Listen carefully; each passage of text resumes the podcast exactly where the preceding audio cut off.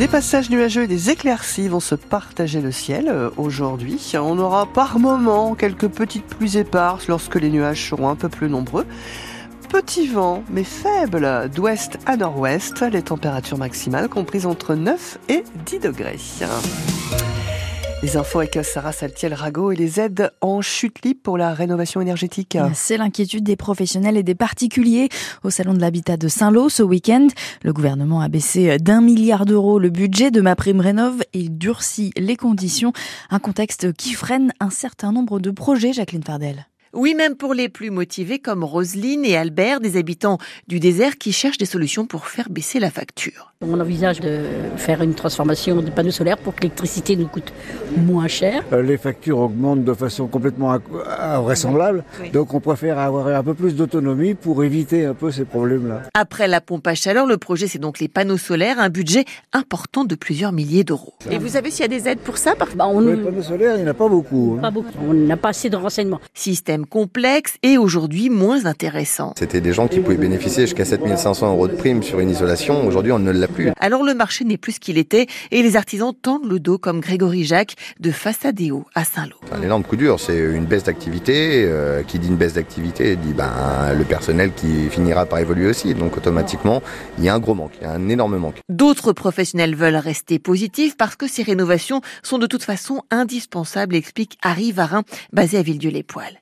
De toute façon, effectivement, il y a des problématiques sur leur consommation énergétique. Donc après, s'il n'y a pas d'aide, bon bah ils font quand même généralement les travaux pour essayer d'avoir un, confort et, de payer un petit peu moins euh, en termes de, consommation d'énergie. Rivarin qui oriente ses clients aussi vers les aides proposées par les structures locales. Le salon de l'habitat, c'est encore toute la journée ce dimanche au parc des expositions de Saint-Lô.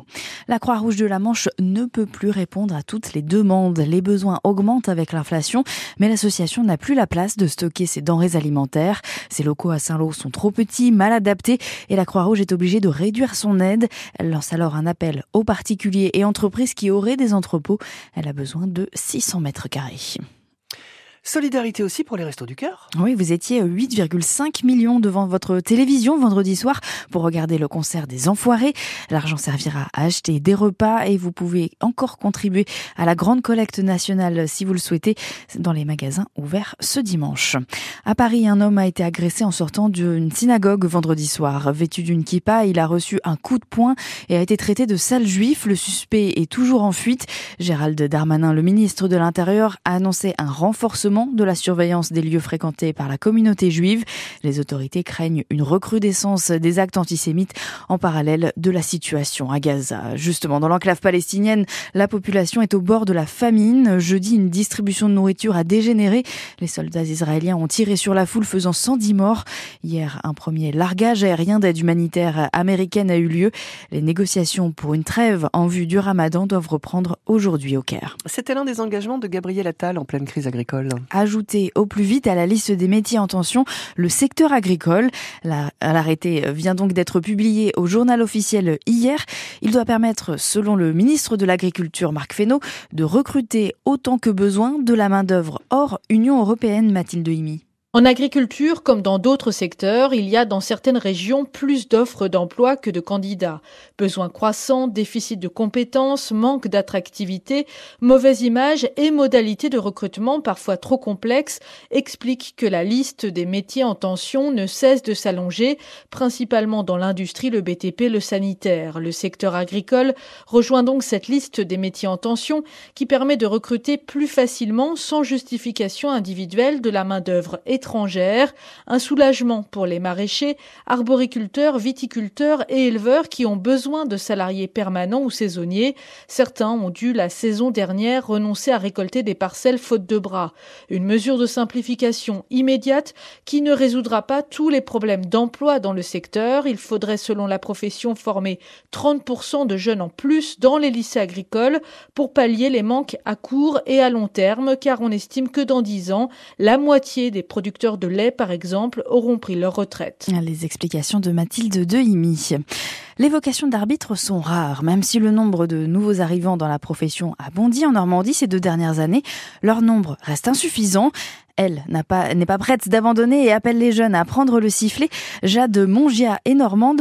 Antoine Liffaut, elle est la plus jeune arbitre de sa catégorie. Enfant, elle jouait adolescente, l'arbitrage l'a pris et aujourd'hui... Je suis la plus jeune de Fédérale 2 féminine et Fédérale 1 aussi. À 20 ans, Jade Mongia a un quotidien bien rempli des séances de sport chaque jour avec au poignet une montre connectée. Chaque arbitre féminine de la fédération a une montre qui est reliée à elle et qui voit les entraînements chaque jour. Ça veut dire qu'on vous espionne tous les jours Non, non, on n'espionne pas euh, la vie de tous les jours, le nombre de pas, etc. qu'on fait ou même notre sommeil, pas du tout. Mais ça montre l'entraînement qu'on a fait spécifique dans la journée. Par exemple, il y a des jours où je vais faire juste de la récup, ça va être genre courir 30 minutes euh, à euh, faible allure. Et il y en a d'autres où je vais faire du fractionné. Comme ça, ça lui permet de voir ma charge d'entraînement et de me dire si j'en fais trop, euh, attention, tu peux te blesser. Ou si j'en fais pas assez, bah, ce serait bien de remettre un peu plus d'intensité. Un entraînement physique, mental aussi. Jeanne se décrit comme une ancienne timide. À chaque match, je me dis que, que si t'es là, c'est pas pour rien. Donc maintenant, faut mettre en avant tes qualités et, et être performante sur le terrain pour avoir le meilleur match possible et être satisfaite de toi-même. Être une femme dans le football, pour elle, il faut là aussi de la persévérance. Faut, en fait, faut prouver, faut faire ses preuves constamment. Et comme un arbitre en Ligue 1, il fait ses preuves euh, tous les week-ends, il est observé tous les week-ends. Constamment à un niveau de performance qui est assez constant. Son modèle, Stéphanie Frappard, première femme à avoir arbitré une rencontre internationale masculine. Le reportage d'Antoine Liffaut pour France Bleu Cotentin. Sur les terrains, l'US Avranches a réussi un joli coup hier. Alors que le club lutte pour son maintien, il arrache le match nul face au Red Star, le leader de national. Score final 0 partout. Les Avranchinés sont 13e du championnat à un petit point du premier non relégable. En Ligue 2, le Stade Malherbe de Caen renoue avec la victoire en extérieur. Succès 3 buts à 2 sur la pelouse de Pau hier soir pour la 27e journée de Ligue 2. Les Canets actuellement 5e du championnat. Et puis en basket, les joueuses de l'USLG Cherbourg-la Glacerie euh, écrasent tout sur leur passage. Elles ont battu Orly 72 à 56 hier soir à domicile. C'est leur quatrième victoire d'affilée. Les tangos sont 5e de National 1.